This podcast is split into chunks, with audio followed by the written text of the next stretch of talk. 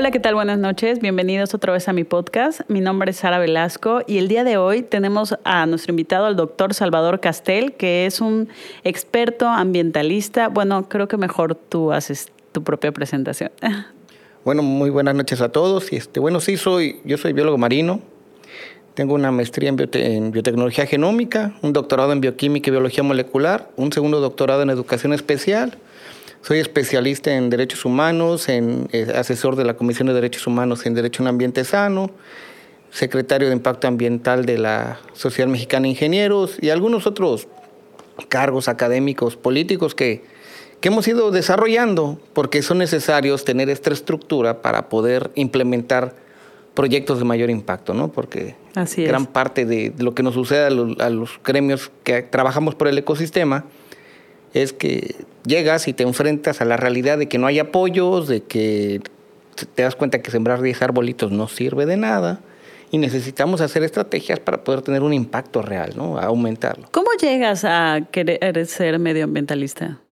Bueno, yo he sido proambiente desde chico. Desde pequeño yo sabía que iba a ser biólogo y de ahí este, he seguido la línea.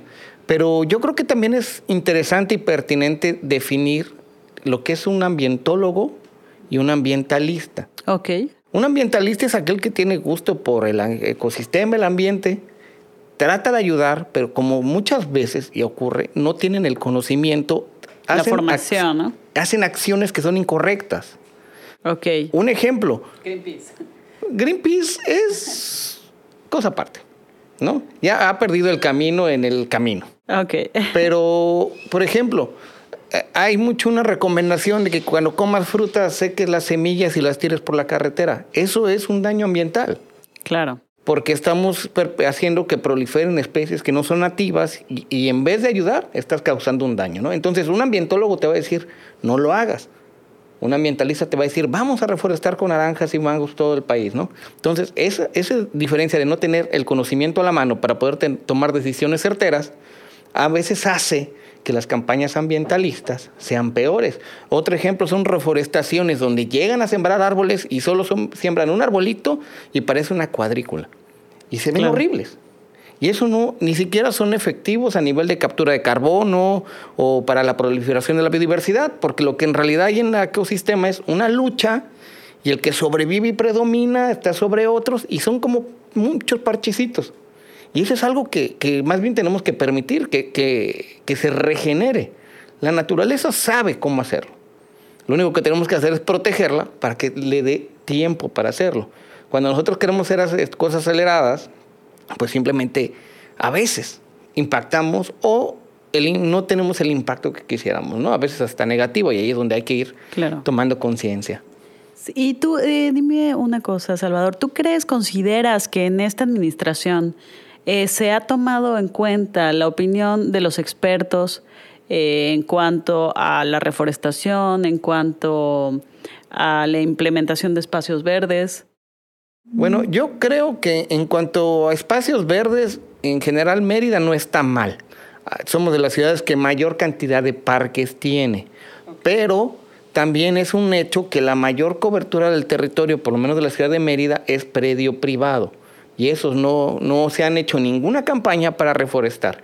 Incluso hubo un cambio en el reglamento, cambiando de un 30% de zona de absorción a un 20% de zona de era verde, y no hay una obligatoriedad del dueño de mantenerlo verde, ni siquiera de no echar cemento. Entonces, muchos lugares echan cemento, ya no hay por dónde se, se vaya el agua y después se inundan, ¿no? Y bueno, hablando de ese tema, también es muy importante que creo que la ciudadanía debería de saber. Hay muchos fraccionamientos nuevos eh, que tienen un, eh, ya no son fosas sépticas como tal, sino es eh, un sistema diferente el que utilizan y tienen un área verde pequeñita que no les informan que es un área de oxidación, es parte del sistema de drenaje. Entonces, cuando la gente tapa eso, eh, pues tiene eh, un impacto muy negativo porque se empieza a concentrar todo el calor, ya, ya no hay un espacio de oxidación. Eh, yo estaba platicando con un experto en el tema, pero de arquitectura y de cómo un poco el impacto ambiental que ha pasado en las Américas, ¿no? Con respecto a las inundaciones. también es obviamente responsabilidad de quienes dieron permiso de construir en un área pues que no era una zona ideal para construcción. Y también porque los vecinos justo lo que dices, ¿no? O sea, les dan un área verde y ¡pum! cemento. Y eh, no reforesteran, no... no Reforestan. Reforestan. Así, eh, escena para cortar. este, bueno, no, eh, no reforestan correctamente y, y, pues obviamente muchas veces es como para el garage o para secar la ropa, para batea, para lo que sea y eso es una plancha, es una piscina gigante, ¿no? Sí, claro. Y, bueno, si hablamos de este tema de, las, de los digestores anaeróbicos, que son los que deben de tener los nuevos fraccionamientos, este, igual que las fosas sépticas o los sumideros, que es todavía más artesanal, si no se les da mantenimiento, no llega un momento en el que ya no desarrollan el proceso de degradación que deben de tener. Por lo tanto, se está yendo de manera directa y sin tratamiento el, este agua residual al acuífero. Okay. Y los nuevos fraccionamientos, después de este digestor, debe de entrar un sistema de drenaje, porque la ley dice que el municipio solo se encarga de la calidad de agua que pasa por su vía de drenaje hacia sus plantas de tratamiento. Menos del 30% de, de las construcciones, ya sea comerciales o, o privadas, urbanas, habitacionales de Mérida, tienen un sistema de drenaje. Casi todo el resto, que se calcula que son entre 300 y 350 mil fosas sépticas, pues son puntos de contaminación directos. A lo mejor es una gotita diaria, pero 300 mil gotitas. Sí, además el tipo de suelo eh, pues permea muchísimo, ¿no? No, aquí ni siquiera permea. Es un tanque con un hoyo de pozo y se va al manto de 20, 30. No, ni siquiera pasa por la piedra porque la piedra lo filtra. No, aquí se va directo al agua. Claro. Sí, eh, una de las cosas que eh, recuerdo haber escuchado en muchas colonias eh, antiguas, ni siquiera nuevas, es que pues no, yo nunca he vaciado mi fosa séptica, ¿no? Nunca se ha llenado y pues es que no se llena porque se filtra, ¿no? O sea, realmente si no hacen esa limpieza adecuada, si no hay ese mantenimiento, pues eso está contaminando todo el manto freático. ¿Qué recomiendas que pueda hacer la población? Porque si bien hay una responsabilidad del Estado, también la ciudadanía tiene que tomar acción, ¿no? Bueno, el problema es que migrar toda la ciudad de Mérida, que no tiene drenaje, a un sistema de drenaje es carísimo. O sea, muy, muy caro y no alcanzaría el presupuesto estatal de varios años para poder hacerlo. Ok. Entonces, tenemos que hacer este, gestiones más pequeñas si a lo mejor el norte de Mérida o ciertas partes del sur pueden tener el, poder adquisitivo para cambiar su fosa por un digestor anaeróbico, pero no es tan barato. El puro digestor puede costar entre los 7 y los 15 mil pesos, más el hoyo, más la instalación, más todo lo que lleva, ¿no? Entonces no es accesible para toda la población. ¿Qué hay? Bueno, tenemos otras estrategias. Pueden ser caldos enzimáticos, o consorcios microbianos. Y esto es lo que hacen, que es lo que va a suceder en, otro tipo de como las compostas. Nosotros aceleramos los procesos y nos ayudan a degradar toda esta materia orgánica, estos sólidos que se van acumulando.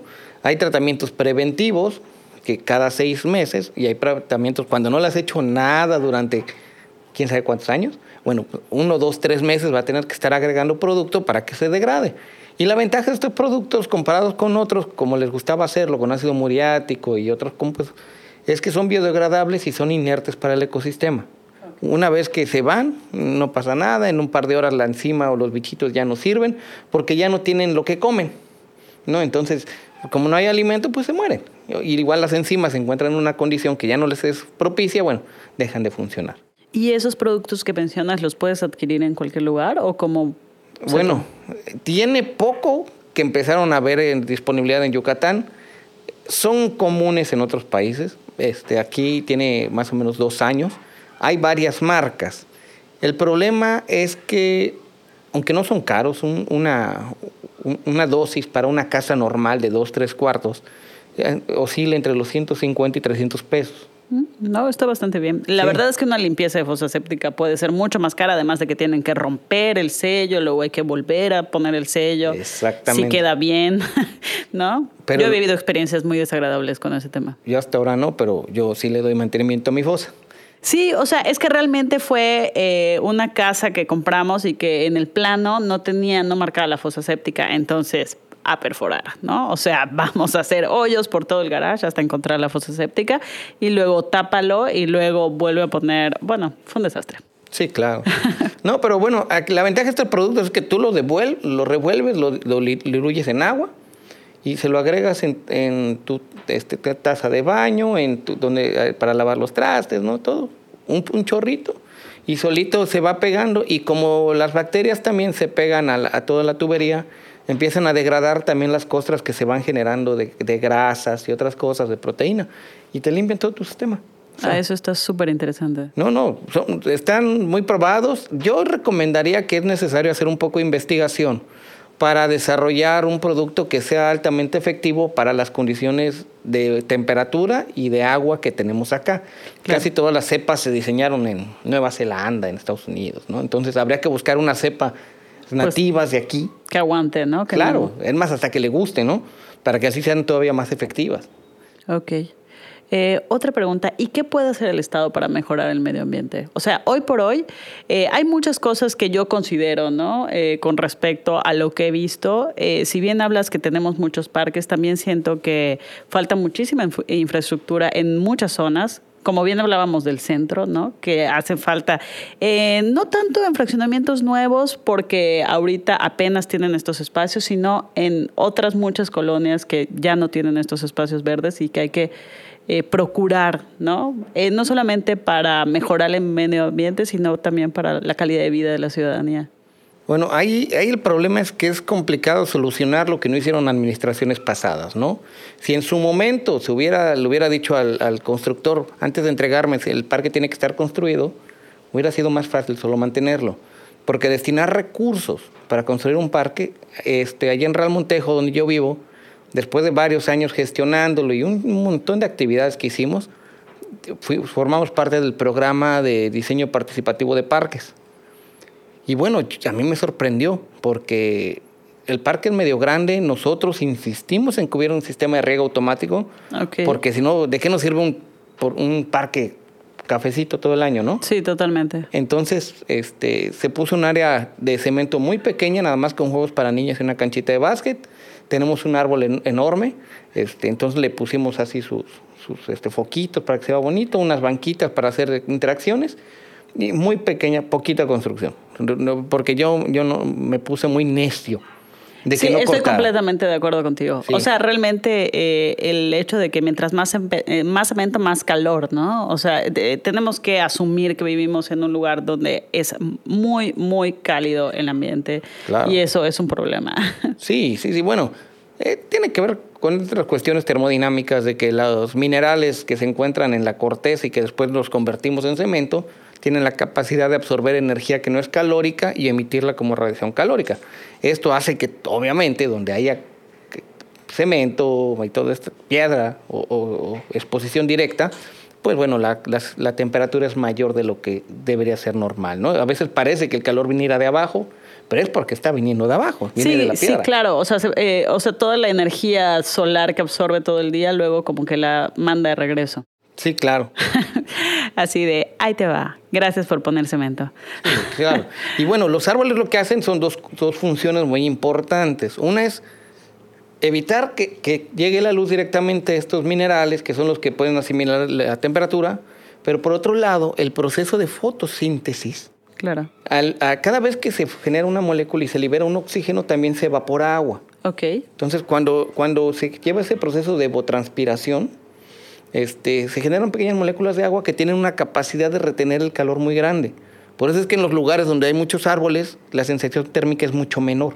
Y eso es debido a la humedad relativa que se queda en la atmósfera en esa microrregión.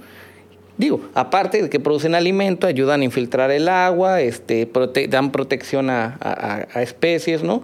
Y también entre más diverso, bueno, pues más diversidad de todo vamos a tener. Porque eso de sembrar un solo especie, bueno, no es beneficio para nadie, y menos exóticos.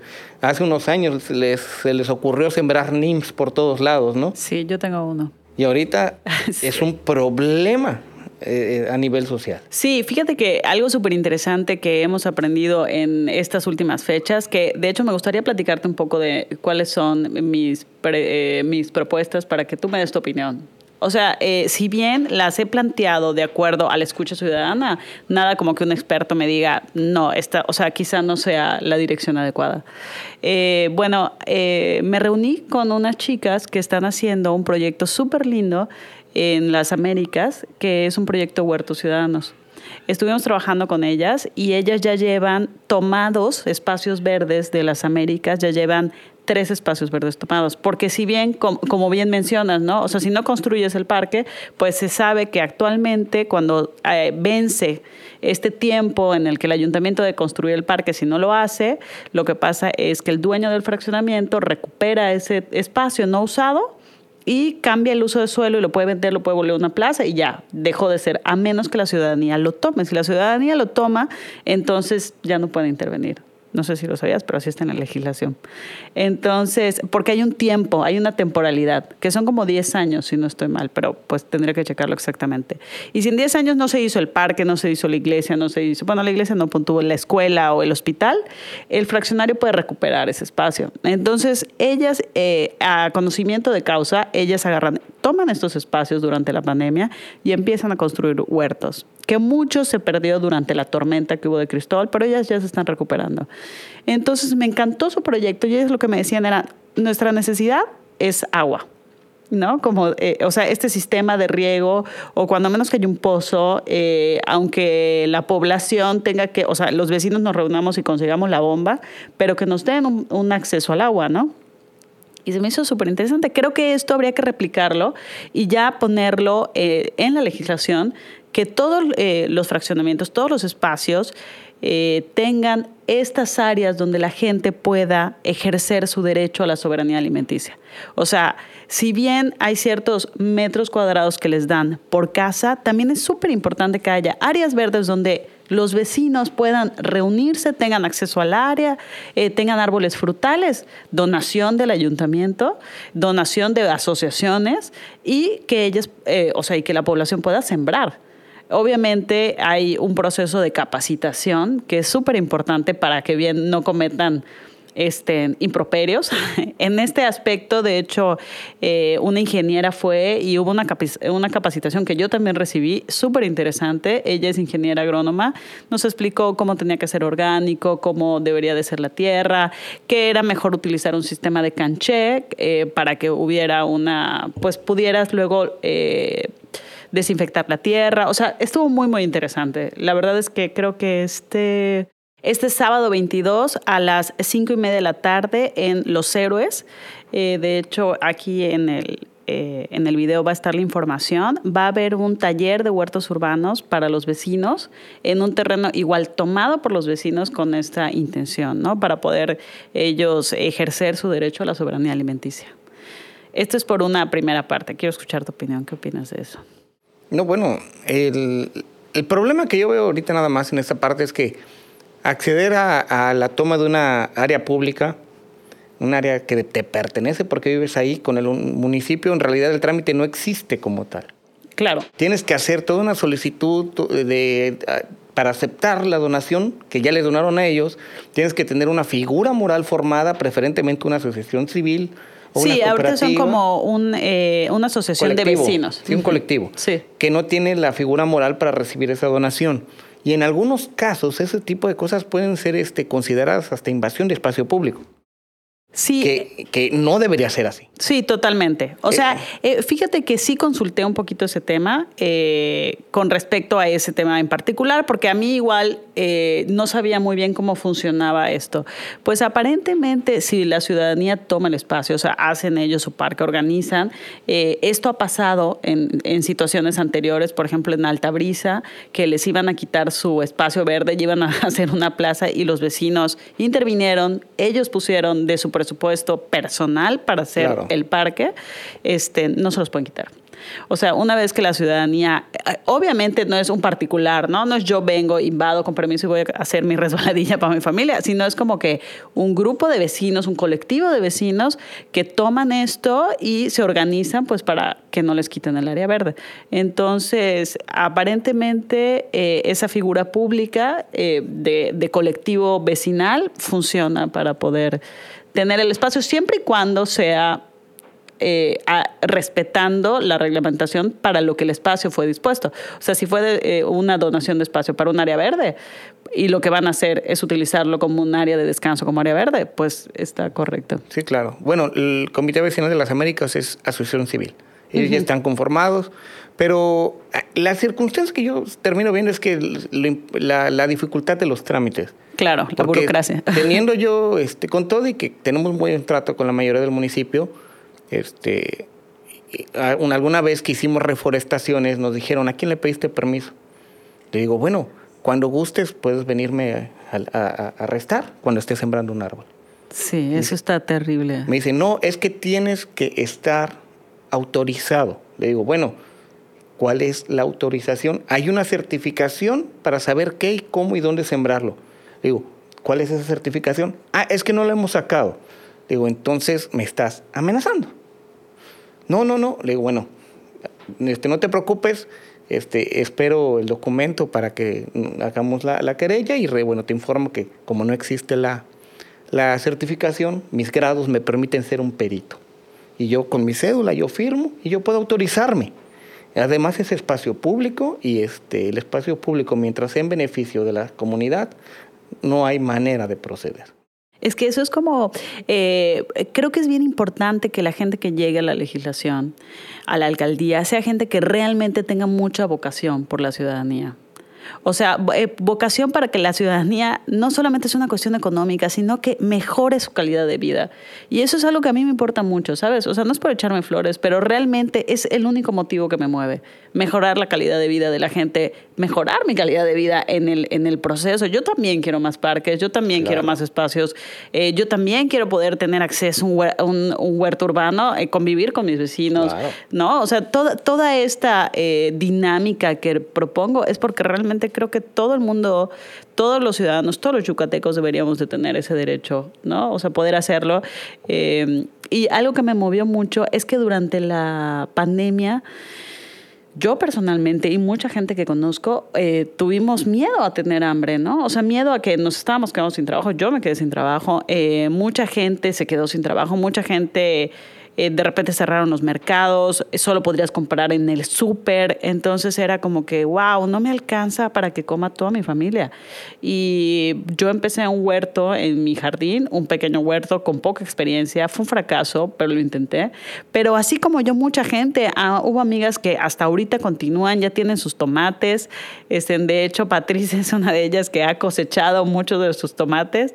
Este, eh, bueno, eh, una amiga sembró maíz y le salió maíz en su patio. O sea, y sabes, y todo esto fue con esa misma intención. ¿Qué voy a hacer, no? ¿Qué voy a hacer si esto continúa? ¿Qué voy a hacer si esto vuelve a pasar? Claro. ¿Sabes qué es lo interesante de eso también? Que no, este, ¿por qué no eh, el Estado fortalece sus mecanismos de divulgación respecto a la información de cómo hacer un huerto urbano. Durante la pandemia se hicieron, yo fui testigo, se hicieron algunos este, pues spots donde se hablaba un poco sobre esto, pero se manejó más como una especie, incluso hasta como de souvenir pandémico, ¿sabes? Entonces, cuando existen expertos y expertas que pueden explicar todo esto de una mejor manera, adaptada además a las circunstancias reales de las casas y de los terrenos de, Mérida y de sus municipios, de sus comisarías.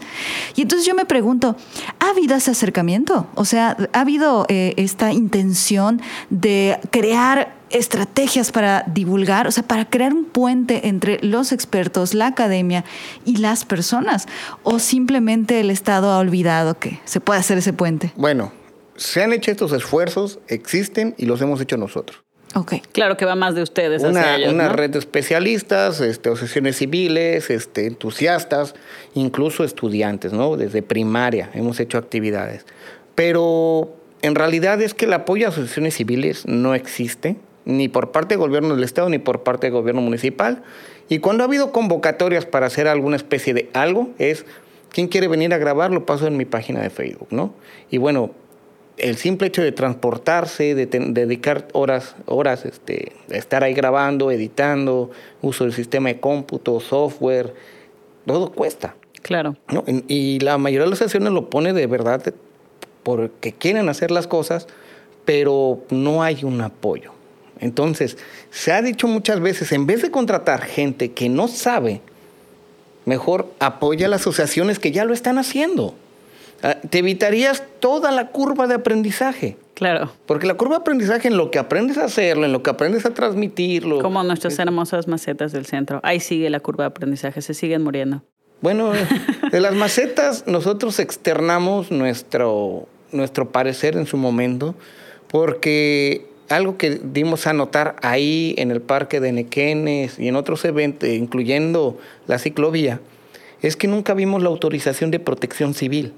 Claro. Entonces, cualquier accidente que ocurra ahí es absolutamente responsable el, gobierno por no haber tenido una planeación, porque esas boyas de la ciclovía, cualquier persona se va a caer. En, venga en patines, en triciclo, en bicicleta o caminando. Yo creo que algo bien importante que hay que este, recalcar antes de que se nos acabe el tiempo es que el Estado, el gobierno necesita de las asociaciones civiles. El Estado no se da abasto, no se da abasto ni en preparación, no se da abasto ni, no, puede alguien entrar, no puedo yo entrar, pon tú que me favorezcan con su voto y llegue yo y decir, wow, o sea, soy la iluminada del ambientalismo. No, no, no, para nada. O sea, obviamente, como tú bien dices, ¿no?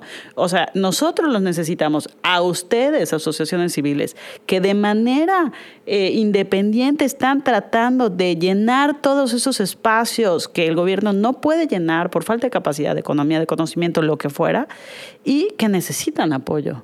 Necesitan apoyo para que ustedes que están ya en ese camino, en esa mar, tengan presupuesto para poder llevar a cabo estos proyectos, ¿no? Y si bien yo sé que las asociaciones consiguen presupuestos, trabajan con el empresariado, me ha tocado ver que hagan, eh, no sé, eventos, ¿no? Este, mm, proyecciones de cine y todo para conseguir eh, presupuesto, la realidad es que necesitan del Estado y es responsabilidad también del Estado apoyar con este financiamiento porque si bien no saben en qué ejercer correctamente su presupuesto, se ha visto, pues este es, o sea, este es el camino.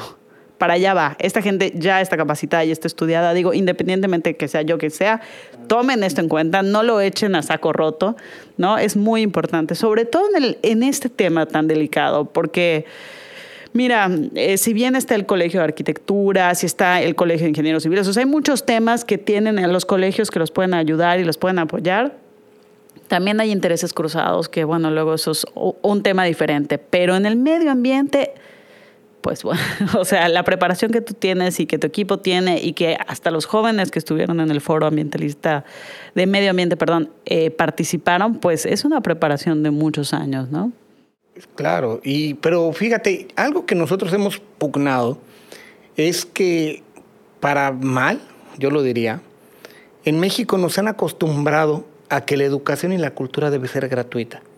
Y por eso cada vez tenemos menos acceso a la educación de calidad y a la cultura de calidad. Una asociación civil este, o una ONG debe de pensar que debe hacer el, el bien común, pero hay que crear modelos de negocios para mantenerlas, porque te cambia el gobierno y te dejan de inyectar capital. Y en ese momento se cae tu proyecto. Entonces lo que es necesario ahora es reestructurar y reformular cómo las ONGs trabajan, empezar a acostumbrar a, las escuelas que una charla de un especialista de veras cuesta. Yo creo que más bien es como meterla dentro de los presupuestos, porque realmente a la escuela se, le se va gran parte del presupuesto y yo lo que creo es que hay que ver cómo distribuyen este presupuesto y que lo distribuyen de manera correcta y que parte de su presupuesto, si tú bien dices, tiene que incluir el pago a los expertos que van a dar esas capacitaciones, que van a dar esos talleres, porque eh, hay que pagarles, ¿no? O sea, no todo tiene que ser gratuito y, es injusto exigirlo gratuito cuando hay un presupuesto.